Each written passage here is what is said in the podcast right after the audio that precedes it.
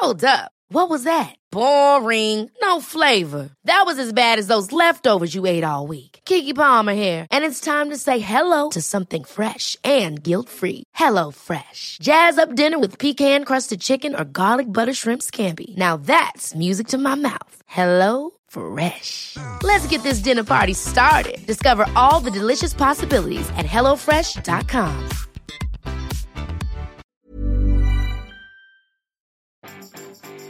Vous ne vous sentez pas très motivé ce matin Bonjour, bonjour, bonjour, bonjour, c'est Bertrand, votre coach web. Bienvenue dans ce nouvel épisode du podcast, épisode 490. J'espère que vous avez la forme, la patate, de l'énergie et aussi, aussi de la motivation. Bon, c'est pas forcément toujours facile. Alors, cette semaine, on va regarder comment on peut hacker la motivation.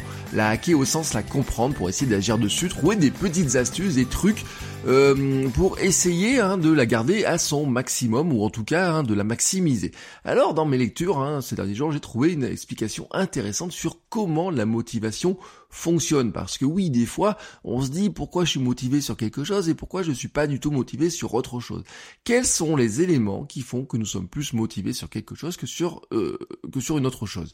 Alors, j'ai trouvé cette euh, formulation, l'équation de la motivation, par Pierce Steele, euh, qui est une manière assez intéressante de présenter les choses avec quatre facteurs euh, qui nous dirait donc que la motivation serait égale à l'espérance fois la valeur divisée par l'impulsivité et le délai multiplié par le délai. Ce qui nous donne un acronyme mais vide. Hein. Euh, la motivation c'est espérance par valeur divisé par impulsivité euh, fois délai. Et on va reprendre les, les, différents éléments. Parce que la motivation, c'est quoi? C'est votre énergie et l'excitation que nous avons tous comme ça quand nous voulons faire quelque chose. Hein, c'est ce qui nous conduit à agir, à atteindre nos objectifs. Alors, dedans, qu'est-ce qu'on va y mettre? De l'espérance. L'espérance, c'est quoi? C'est notre confiance dans le succès que nous allons avoir. Est-ce que nous sommes certains d'y arriver? Dans ce cas-là, euh, notre motivation est plus élevée ou est-ce que nous, pensons travailler pour rien que de toute façon c'est peine perdue? Euh, Il est par exemple difficile de se motiver pour faire des efforts pour perdre du poids si on estime que l'on ne va jamais y arriver. Par exemple, hein, c'est vraiment un exemple. Euh, ensuite, la valeur. C'est la notion de récompense qui est associée à notre objectif. C'est à la fois la récompense quand nous avons fini, mais aussi le plaisir que nous avons pendant que nous travaillons dessus, hein, pendant que nous faisons l'effort. travailler sur des objectifs importants pour vous augmente votre motivation au sens important, au sens où vous apportez beaucoup de valeur. À l'inverse, les choses ennuyeuses et sans vraie utilité, hein, selon vous, tuent la motivation. Euh, exemple, moi, il y a un truc qui tue ma motivation, c'est de faire la compta, faire mes notes de frais, des choses comme ça. Je trouve que c'est ennuyeux. Euh, toutes les choses que vous pouvez trouver ennuyeuses au boulot, par exemple, eh ben, vous savez que vous n'êtes pas très motivé pour les faire. Bon, ça, c'était la partie de ce qui augmente votre motivation. Qu'est-ce qui peut baisser la motivation? Ben, L'impulsivité. Alors ça, c'est notre capacité à être distrait par euh, une action, ou en tout cas être distrait de cette action-là par une autre action. Par exemple, à quel point on est prêt à arrêter de faire la chose qu'on est en train de faire pour faire quelque chose qui serait par exemple plus urgent ou plus motivant peut-être. Euh, si vous avez des choses que vous avez plus envie de faire, l'impulsivité est haute et les motivations pour l'action en cours baissent forcément. Si vous n'avez rien d'autre à faire, l'impulsivité sera basse et la motivation plus élevée. C'est mathématique. Euh, L'astuce dans ce cas-là, c'est qu'à un moment donné, vous déterminez précisément sur quelle tâche vous travaillez et vous vous concentrez dessus. C'est l'intérêt, par exemple, de n'avoir pas trop de tâches, mais de savoir précisément le focus hein, sur une tâche en particulier. Le dernier élément, c'est le délai, c'est le temps de réalisation et quand la récompense va arriver. Ce n'est pas forcément le facteur le plus simple à manipuler d'ailleurs parce que parfois il dépend pas de nous tout simplement. Hein, ça peut être des délais qui sont assez longs. Dans certains cas, par exemple, vous savez que la récompense n'arrivera que dans euh, pas mal de temps, euh, des fois même pendant des années. Hein, si vous êtes dans, des domaines où il faut faire beaucoup d'efforts, des efforts très longs, etc. La mise au point, par exemple, de certains produits peut être très long. La mise au point de certains documents, euh, même par exemple rédiger un roman, par exemple, rédiger un roman, si vous estimez qu'il vous faut deux ans avant que votre roman soit publié, bah vous savez que c'est long et vous savez que la motivation entre temps, elle a le temps de baisser. Mais parfois aussi, vous savez que vous pouvez organiser vos actions pour avoir cette récompense un petit peu plus tôt. C'est tout l'intérêt de découper les tâches et avancer petit pas par petit pas. Euh, je vous donne un exemple, hein. vous n'êtes pas motivé pour ranger tout le garage parce que vous estimez que ça vous prend des jours, mais vous pouvez vous dire, bah tiens, je vais commencer par faire ce gros carton là qui est au bout. Lui, il est vite fait et allez savoir, une fois que vous aurez fait ce carton là, peut-être vous aurez la motivation hein, pour faire le carton suivant et ainsi de suite. Alors comment vous servir de cette équation? Eh bien tout simplement en regardant comment vous pouvez augmenter l'espérance et la valeur et comment vous pouvez baisser l'impulsivité et le délai. Je vous ai donné quelques clés déjà, hein, mais si vous analysez votre motivation générale, vous constaterez probablement que vous retrouvez tous ces facteurs.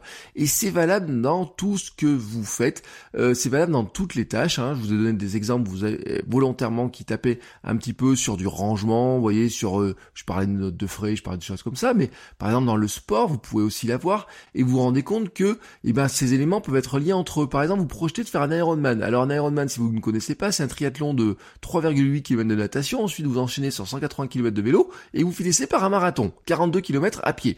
Bon, vous estimez qu'il vous faut maintenant environ 4 ans pour vous préparer, pour être euh, en forme physique, pour supporter l'effort et autres. Bon, c'est un, c'est long en termes d'effort et de motivation.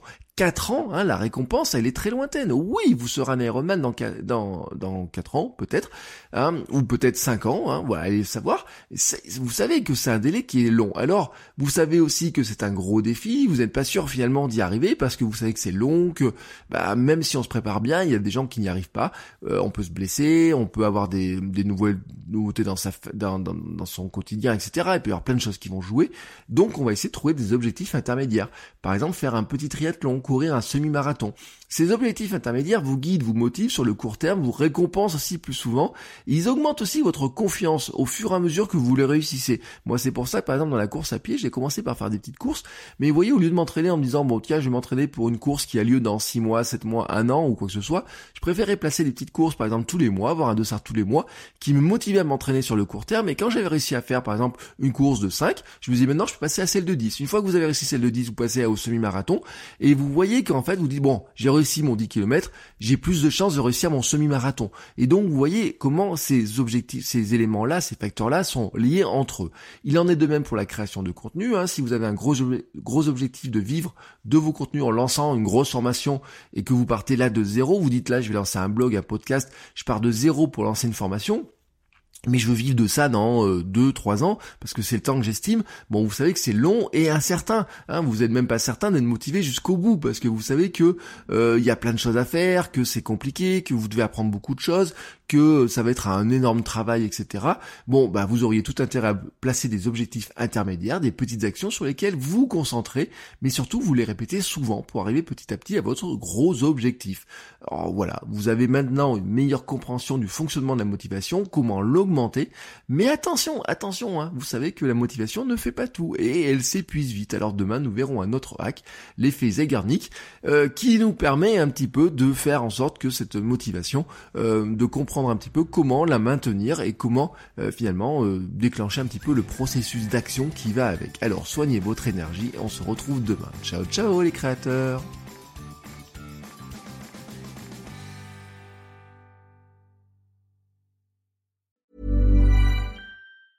Planning for your next trip?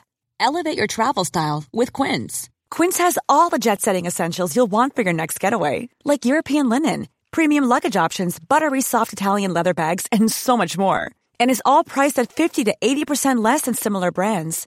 Plus, Quince only works with factories that use safe and ethical manufacturing practices. Pack your bags with high-quality essentials you'll be wearing for vacations to come with Quince. Go to quince.com slash pack for free shipping and 365-day returns.